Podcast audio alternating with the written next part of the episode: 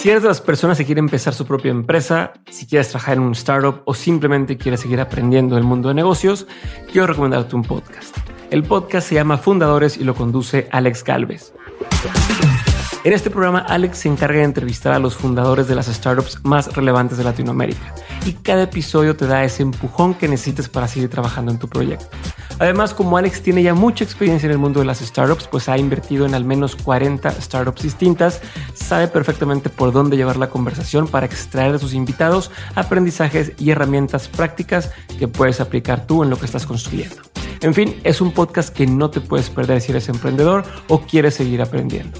Busca fundadores donde saques escuches podcast y si no sabes con qué episodio empezar, como yo creo que todos son buenos, te recomiendo que empieces con el más reciente. Escucha Fundadores en cualquier plataforma de audio o en fundadorespodcast.com.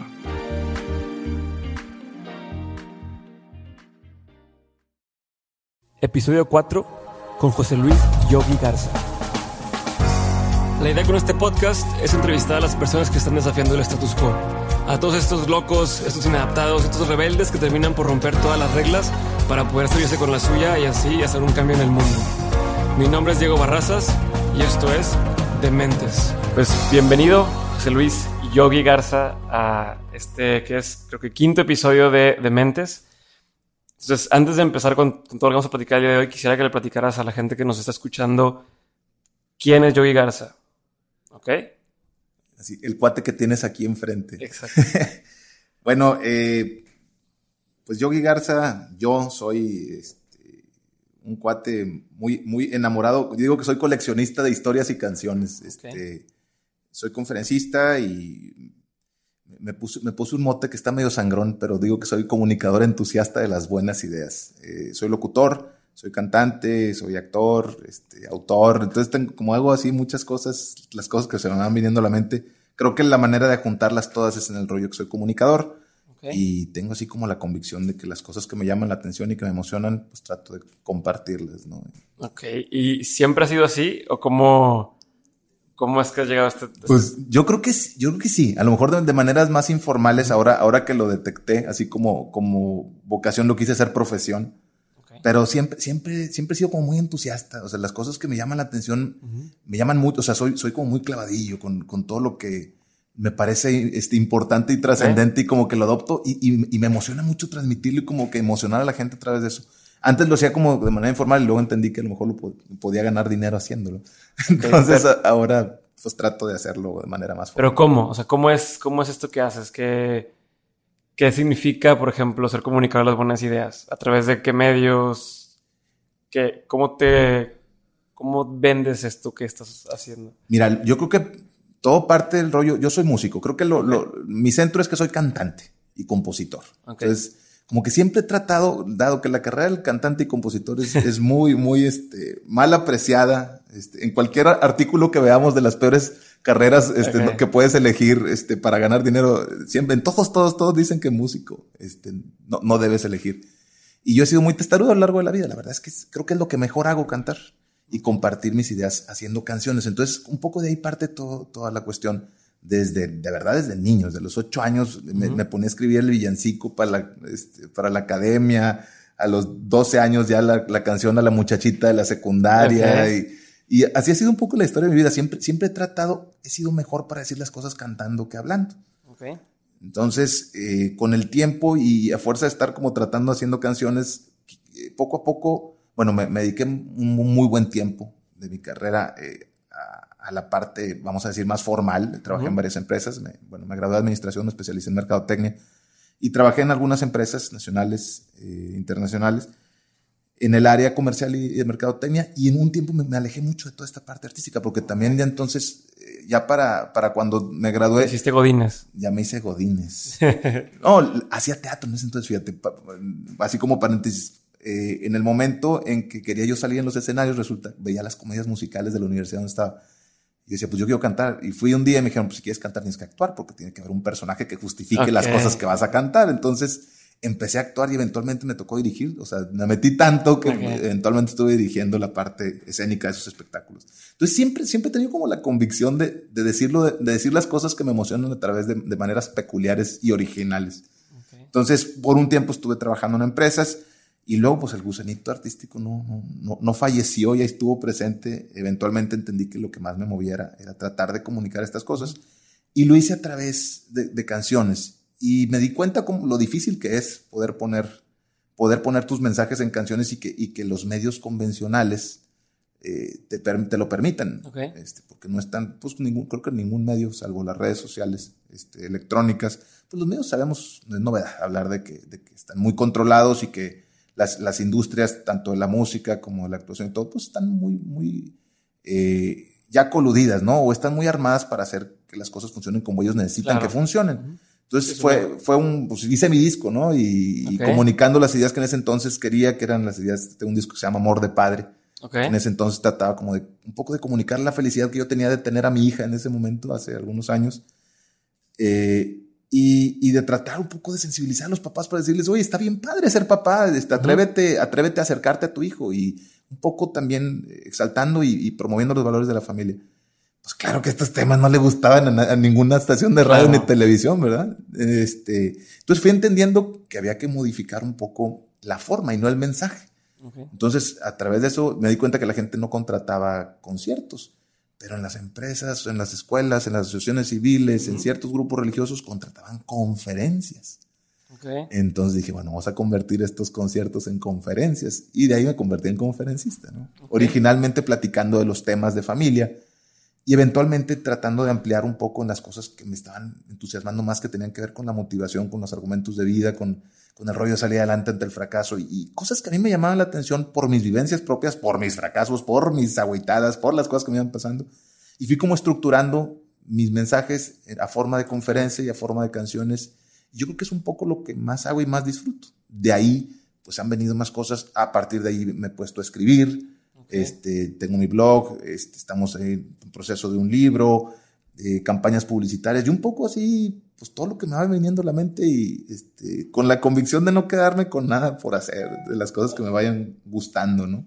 Ok, y aquí hay varios, varios temas que tocaste que no se quiero tocar a lo largo del, de todo este episodio del podcast. Uno es el tema del fracaso, otro es el tema de, de hacer cosas, de intentar y arriesgarte, y otra cosa es como el tema de no seguir el camino convencional. Entonces, siempre empezar por el tema del fracaso. ¿Cuál es, ¿Cómo es Ah, bueno, otro tema que quiero tocar es el tema del libro que estás haciendo. Entonces, primero el tema del fracaso. ¿Cuál es tu percepción o tu opinión acerca del fracaso? Que ya vemos que está un poco de moda el tema de, fracasar y todos los fuck up nights y demás, pero ¿cuál es tu visión acerca del fracaso? Y, supongo que lo has tenido que experimentar debido a que estás metido en muchas cosas algunas veces. Entonces, ¿cuál es tu input en esto? Si decimos que algunas veces son un montón de veces, sí, sí es cierto. este, Mira, le entré al tema del fracaso porque fracasé. Eh, hace, hace algunos años cuando empezaba como a, como a tratar de ver de qué cosas quería platicar, eh, pues decía, bueno, ¿cuáles son los temas de los que, de los que la gente habla y, que, la gente está acostumbrada a escuchar y que paga por ello, ¿no? Porque también es importante ver que algo pueda, alguna profesión sea sustentable. Y, y, me, y, empezaba a ver cómo todos hablaban del éxito, ¿no? Este, y cómo ser una persona exitosa y cómo tener hábitos de una persona exitosa. Y dije, oye, todos hablan del éxito. ¿seré, ¿seré, yo el único baboso aquí que no, que, nunca le va bien. que, no le va, que no le va como esperan, ¿no? Y me acordaba, este, de los tiempos, yo tengo 40 años. Este, por lo tanto, soy de la, crecí en la época de, de, algunos autores y, y, conferencistas importantes latinoamericanos como Miguel Ángel Cornejo. Tengo muy, muy clavado, porque en ese entonces, él hablaba de que todos teníamos que ser excelentes, ¿no? Él, él agarraba la palabra de la excelencia. Y, y, por muchos años, pues todos íbamos a sus, a sus conferencias y decíamos, no, pues eh, quiero ser, quiero, sea lo que sea que yo sea, tengo que ser excelente, y excelente y excelente y exitoso. Y, por todos lados yo veía ese, veía ese, ese término, ese concepto y decía, pues seré yo el único güey que no, que no, que, no, le, que no le sale. Que, que, no le ha ido todo a dar, ¿no? Con el tiempo me fui dando cuenta que no. O sea, que, que pues todos guardamos esa, esa, esa pose de que ante los demás somos exitosos, este, ricos, adinerados, acaudalados. Las redes sociales, ¿no? bueno, bueno, Facebook es, es, una pantalla buenísima. es, deprimente, de verdad. Resulta, cada, cada vez que lo abro, me doy cuenta que tengo puros amigos exitosos. Todos son este, coaches, todos son conferencistas. Oye, y, todos viajan todo el tiempo y todos, está todo dar. Pero bueno, un poco a partir de eso, eh, en este intento justamente de, lanzar el disco de Amor de Padre, fue un gran aprendizaje para mí porque cometí un montón de errores. Y, todavía me estoy dando cuenta de otros que, o sea, cada, cada vez que, me, me, pongo a pensar y a darle vueltas al proyecto, me doy cuenta de más cosas que hice mal. Entonces se me ocurrió que las cosas que yo hice mal le podían, le podían servir a alguien para que no la regara igual que yo, ¿no? Porque la verdad es que gastamos un montón de lana y un montón de tiempo eh, y el proyecto no llegó a donde tenía que llegar y eso quiere decir que fracasó. No quiere decir que esté muerto. Quiere decir que bajo las circunstancias en las que nos, que las expectativas que teníamos con las condiciones y recursos que planeamos, no se cumplieron las expectativas, por lo tanto se fracasó. Oye, pero todos pues, nos da un montón de miedo decir el concepto. ¿no? Empecé a platicarlo, yo estaba viendo en la ciudad de Los Ángeles cuando empecé como a, ver, a rascarle a esta cuestión y me topé precisamente con la, con la iniciativa de los Fuck Up Nights y me encantó. Entonces dije, bueno, no soy el único este, perdedor en el mundo este, que está dispuesto a, hablar de sus, de sus fracasos. Y me vinculé un poquito con ellos. De hecho, regresando aquí a Monterrey, me dieron chance de, de participar ahí en, este, a exponer mi tema. Hice un tema que se llamaba Se me hizo fácil. Agarré la guitarra y platiqué y canté. Este, cómo, cómo se me había hecho fácil algunas cosas. Este, y, y, pues tratando un poco de darle a la, a la raza los comentarios ahí de las cosas que, pues que evidentemente ahorita ya veo y digo, pues no, no, no, no, no estuvieron correctos. Y un poco orientar al, al que le pueda servir a través de, no, no tanto en la, de forma instructiva, porque no soy ningún experto en nada, eh, vamos a decir de manera formal, pero sí en, un plano muy anecdótico, que creo que a través de, contar estas historias, este, tenemos la capacidad de poder conectar de una manera mucho más honesta con la gente y que, y que los mensajes sean transmitidos. Entonces, el, hablar del fracaso se convirtió como en mi tema favorito y, y tengo amigos que están metidos en política, en, en cuestiones de imagen y me decías, estás bien, güey. o sea, no, no puedes presentarte como un experto en, en tropezones y fracasos. La gente te va a ver feo. Y la verdad es que en muchas empresas llego y sí me dicen, ¿y en qué momento se te ocurre que puedes venir aquí a hablar de fracaso? Nosotros no fracasamos, ¿qué te pasa? Este, nosotros somos Guchuguá, SADCB, internacionales, nosotros no, ese concepto está eliminado. Pero hay otros con los que yo coincido, o sea, a lo mejor esos no son lugares para mí, pero hay otros en donde dicen, ¿sabes qué? Qué padre que te animes, porque justamente estamos pasando por una racha complicada y la raza se nos está agüitando y piensan que porque se tropezaron una vez ya no se pueden levantar. Entonces, esos han sido como los puntos en donde, en donde este, este tema en particular ha tenido, ha hecho eco y donde a la gente le, ha interesado este, mostrarse vulnerable y con esa capacidad de vulnerabilidad darse la oportunidad de crecer, de levantarse y seguirle. ¿no? Ok. Y supongo que el fracaso siempre está en la vuelta de la esquina cuando estás empezando un proyecto nuevo. O sea, es parte de lo que probablemente te pueda suceder, ¿no? Nadie está exento a pues yo creo, fíjate, estadísticamente y según, y tú y yo lo hemos platicado en otras ocasiones, estadísticamente la posibilidad de que fracases siempre es más amplia que, a la de que tengas éxito. Entonces, si no estás preparado y no lo tienes como una consideración en tu mente, no es como que, hagas un proyecto para deliberadamente fracasar, pero es una realidad que cuando te enfrentas a aguas nuevas, pues no sabes para dónde gira el aire y, qué tantos recursos ocupas. Lo importante es que si tienes contemplada la posibilidad de esos fracasos, eh, te vas a dar oportunidad desde el principio de poder planear los planes B, C y D para hacer que tu proyecto, si de verdad es algo que, tienes puesto en tu corazón ahí, que tienes la convicción completa, que sabes que es algo que tienes que hacer, para poder darle vuelta y, sortear estos, estos fracasos o estas, o estas situaciones no favorables o, que no cumplen con la expectativa original. Entonces, convierte en un, el fracaso se convierte en una parte más del proceso. Es que es un escalón, pero de repente es, es imprescindible. O sea, ahora si, si me preguntas creo que, creo que se aprende mucho más a través de, estos tropezones. Que, que, o sea, cuando te mete, le entras algo y te sale todo bien, este, es, son esos silencios, este, esas calmas antes de la tormenta, ¿no? Si no, si no te has enfrentado a circunstancias adversas, no vas a saber resolverlas y no vas a vivir ni, o sea, la vida no es perfecta ni tu negocio va a ser perfecto jamás. Entonces, si tu proyecto este, no, no, tiene considerados algunos tropezones, ve viendo cuáles van a ser, porque es bueno que los planees. Sí, hace poco escuché una frase que decía algo así como, la vida es una serie de falsos horizontes. Entonces, como que siempre crees que ya llegaste a algún punto y sigue otra cosa, y sigue otra cosa. Igual, no, un fracaso no significa ahí se acabó y, y ya, y cósate en posición fetal y duérmete y quédate así. Si no es, pues, china, aquí se acabó algo, pero no significa que se acabó el proyecto por completo, así. Es más un un falso horizonte, hay que seguir a lo que sigue y, a ir avanzando, ¿no? Yo creo que le teníamos mucho miedo al, término y pensábamos justamente que eso, que, que, hablar de fracaso significaba morir. Y significaba no tener una oportunidad nueva de darle vuelta, de levantarse. Pero cuando ya te caíste y dices, güey, pues sigo vivo. Exacto. a ver, y sigo comiendo y a lo mejor perdí dinero, porque también dicen, pues sí, pues hay, hay maneras de fracasar. Es cierto. Eh, pero yo creo que yo no he sido de ninguna manera el cuate que haya perdido más lana o más tiempo en un, en un fracaso. Y sin embargo, dime la historia del que quieras, del que quieras de los, de los cuates a, los que tú admires, este, y se lo pongo al público, este, el reto, este, y te reto a que, a que investigues sus vidas y me digas que no han fracasado una sola vez. Todos, absolutamente todos, han tenido fracasos que han construido sus éxitos. Entonces, si no nos permitimos fracasar y no lo planeamos y no, y no nos preparamos para ello, no vamos a llegar a donde queremos llegar. Y, esos falsos horizontes, este, porque también a dónde, a dónde quieres llegar, ¿no? Pues hoy quieres llegar a uno, mañana quieres llegar a dos y te vas dando cuenta conforme vas creciendo que nunca hay un límite, ¿no? Pero el punto es que tenemos que entender, quitarnos el miedo a la palabra fracaso y entender que de, de hecho son escalones que van a construir tu, el éxito. Y relacionado un poquito con esto, eh, hace poco platicábamos y me comentaste de, esta idea del, de la deuda de las ideas, ¿no? La idea debt, que, es un término que cierta escritora estadounidense platicaba. Jessica Abel, sí. Ándale. ¿Qué, qué, es todo esto y cómo lo, acoplas a tu vida diaria? Mira, esto, bueno, dicen que las, las ideas, te, los mensajes te llegan en los momentos en los que los necesites, ¿no? Eh, mi, mi, miedo más grande siempre es planear demasiado.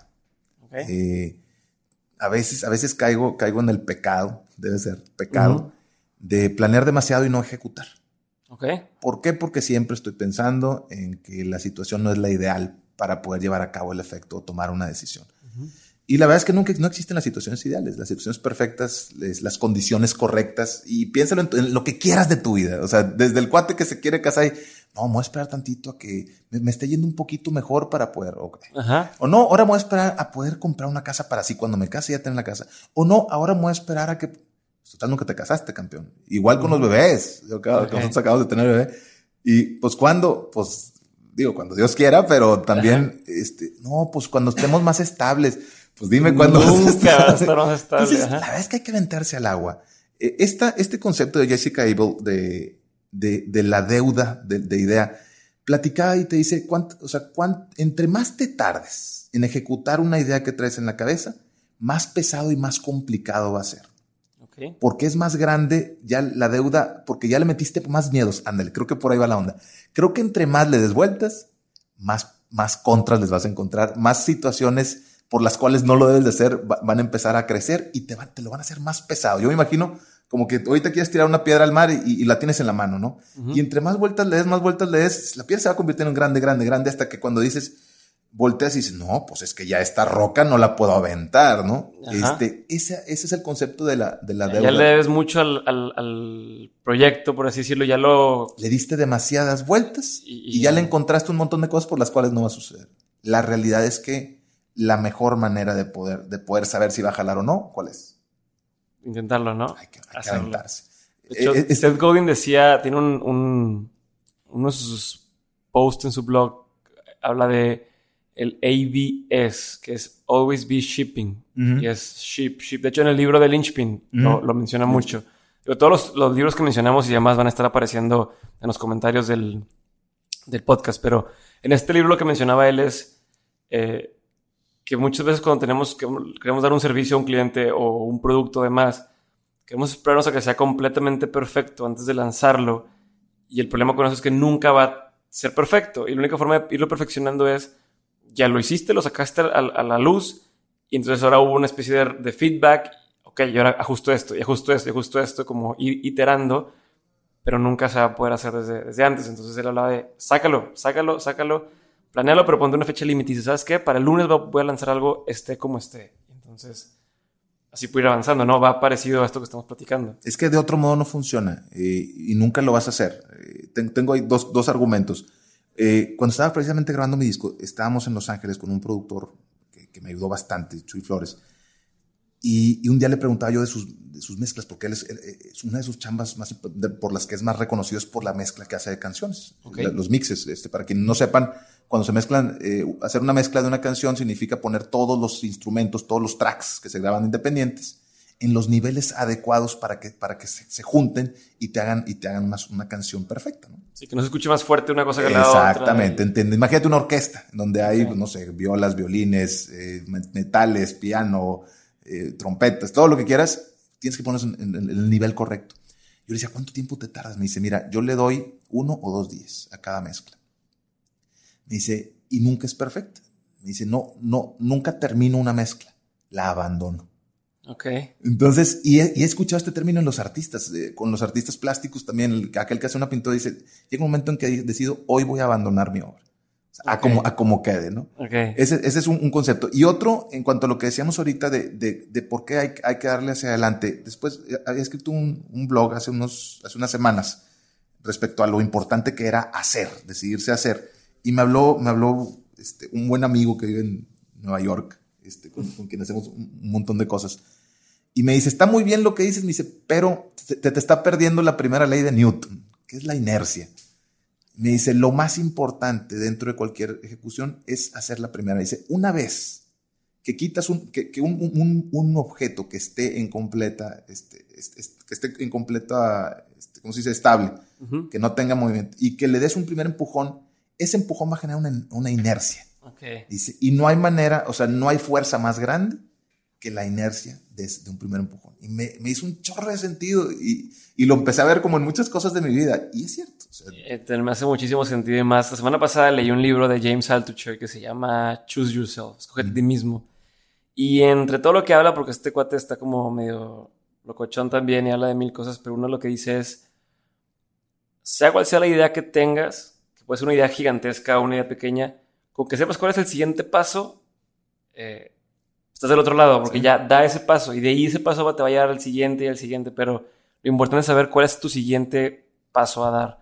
No cómo lo va a hacer para tener la empresa más grande de refrescos, sino qué, cuál es mi siguiente paso para poder acercarme a eso. Y es a lo mejor investigar las recetas o conseguir un embotellador, o, pero es pasito a pasito y vas agarrando esta inercia de la que platicamos. Sí. Es, es claro, aquí no quiere decir y no queremos dar el mensaje de que la gente no planee, ¿verdad? Claro que siempre tienes que tener como una idea global de, de, a dónde quieres llegar y cómo lo vas a lograr. Pero la realidad es que nunca puedes tener la certeza completa de cada paso hasta que no estés plantado en, en, el siguiente escalón. Entonces, este argumento de, de, de, por lo pronto piensa en tu siguiente, o sea, piensa en, este, un, día a la vez, ¿no? Dicen este, en, algunos, en algunos casos. Piensa en tu siguiente paso y, y, y concéntrate en eso porque de otra manera, regresando al concepto de, la deuda, de, la deuda en la idea de Jessica Abel, se te va a hacer tan grande lo que se tiene que hacer para tu plan global, para tu plan completo, que vas a decir, no tengo los recursos, no tengo los elementos, la energía, el tiempo, el conocimiento. Pues te parálisis por análisis. Te paralizas, te congelas y te quedas paradote en el mismo escalón viendo a todos pasar. Y ya valió. Muy bien. Siguiente tema. Shoot quiero saber de qué es el libro que estás haciendo y, y cómo, cómo, esto tiene que ver con todo lo que, lo que estás platicando y que llevas haciendo, ¿no? Mira, me, me di cuenta, mi manera natural de comunicar es, es como, como platicaba ahorita, son las canciones. Pero ya la industria de la música y del disco, sobre todo, es, pues, está completamente golpeada, ¿no?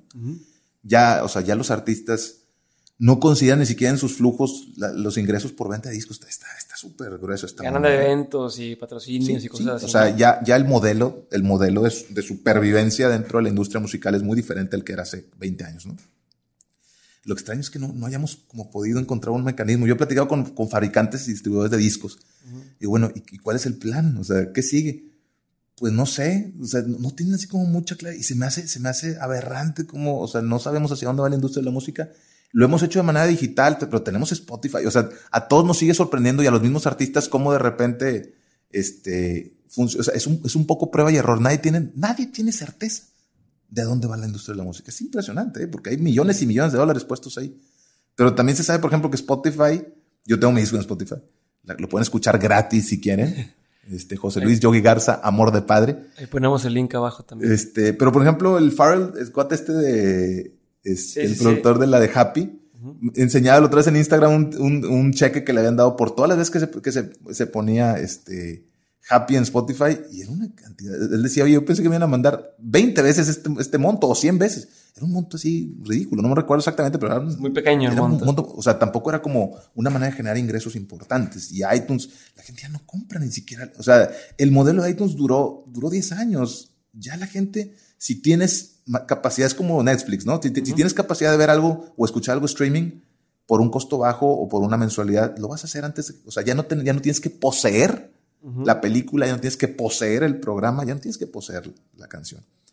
Este, ya me perdí, ¿no? Digamos. El libro. Estábamos hablando del libro. Bueno, está, enojado por eso. Bueno, ah, bueno, yo hacía canciones y, y, me di cuenta dentro de la industria del, del, compartir ideas que la gente, pues, los libros sí siguen siendo como un, un elemento este, que, que se ha sabido mantener que se convirtió en digital y la onda del Kindle y todo este rollo del libro digital, los ebooks, los, o sea, la industria del texto. Pegando los audiobooks también. Sí, sí, sí, un audible. Ya, ya me estoy metiendo.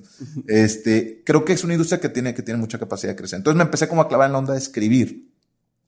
Y lo interesante fue cómo llegar al tema. Porque mucho, o sea, por, por algunos meses empecé a estructurar como los capítulos de, de esta onda del fracaso, me pareció. Y de hecho un buen amigo, David Montalvo, este, que es autor también, me decía, háblate del fracaso. Me dice, ese tema está chido.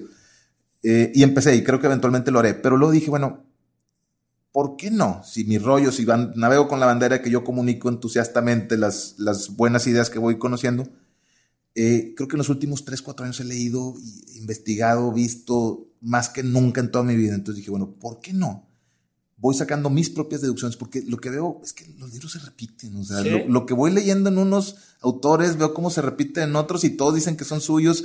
Ya la onda del plagio está o sea, yo creo que ya ni existe. Es muy despistado, es muy. Ya, ya puedes poner lo que quieras. Bueno, para empezar, ya alguien lo escribió. Este, la onda de Austin Clio, ¿no? De Still Like an Artist, que te dice, bueno, lo que vas a escribir, alguien lo escribió. Es, no hay nada nuevo bajo el sol.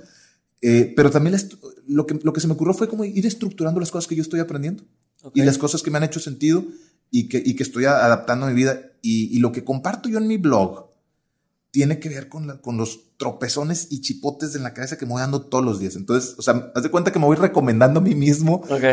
Sí, es como, como, cuando uno le dicen, eh, este, oye, es que no sé cómo hacerle con, con mi pareja y demás, y le das consejos, pero a la vez tú dices, ah, eso me sirve a mí también, o sea, eso me sirve a mí también, ¿no? Entonces, y ojalá, y lo apuntas para que cuando tú lo necesites lo pones. Bueno, así, así, es el argumento de todos mis videos que tengo en YouTube y de todos mis blogs.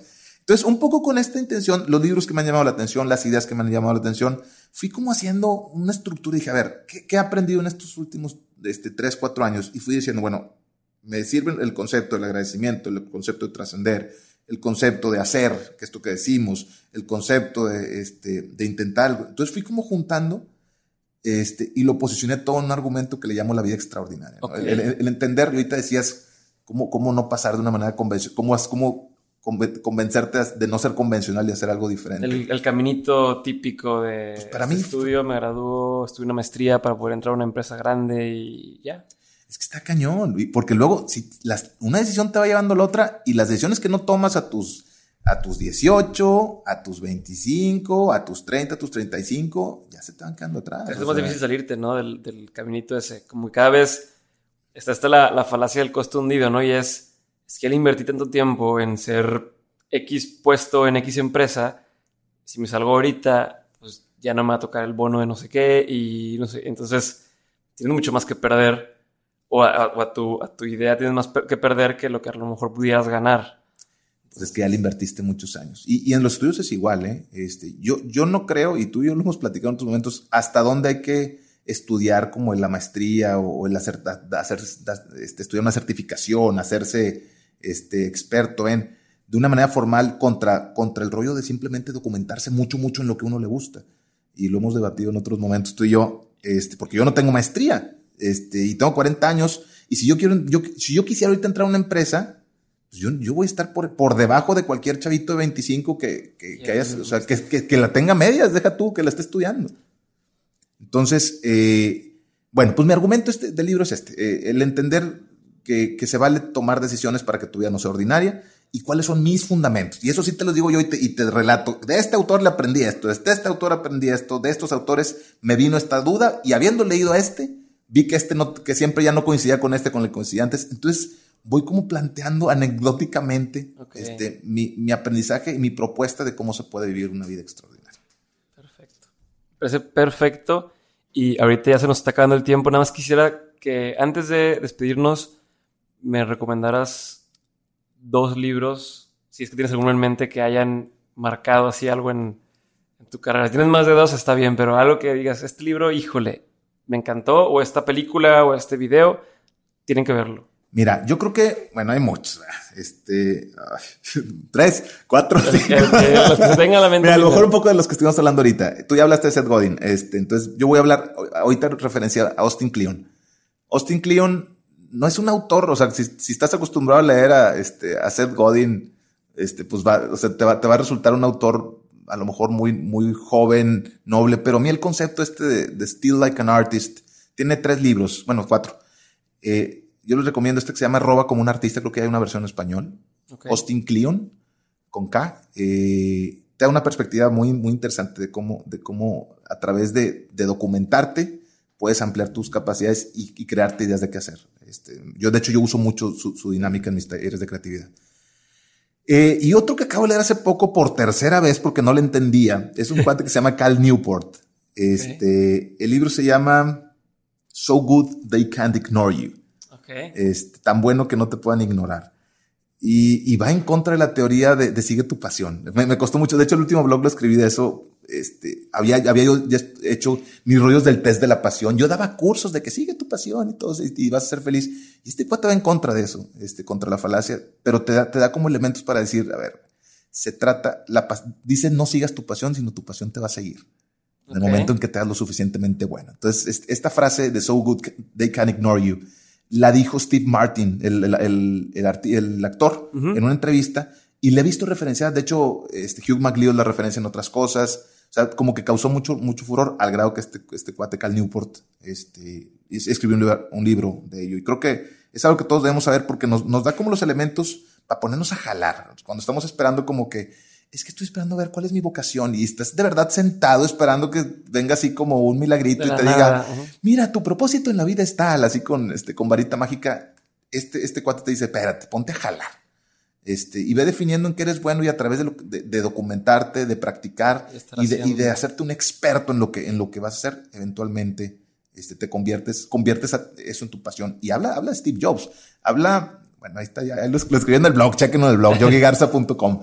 Eh, pero, pero te da un, argumento muy diferente de, dentro del discurso de Stanford, de, Steve Jobs, en el que todos lo, que todos lo agarramos y wow, te dice, espérate, o sea, la pasión de Steve Jobs, si, si Steve Jobs hubiera en su momento seguido su pasión, se hubiera acabado siendo maestro en un, en un, centro zen de sabiduría, porque el cuate era, un hippie, o sea, la onda, la onda de, las, de lo electrónico y la tecnología le vino como una oportunidad que él, que él tuvo la visión de una oportunidad de negocio.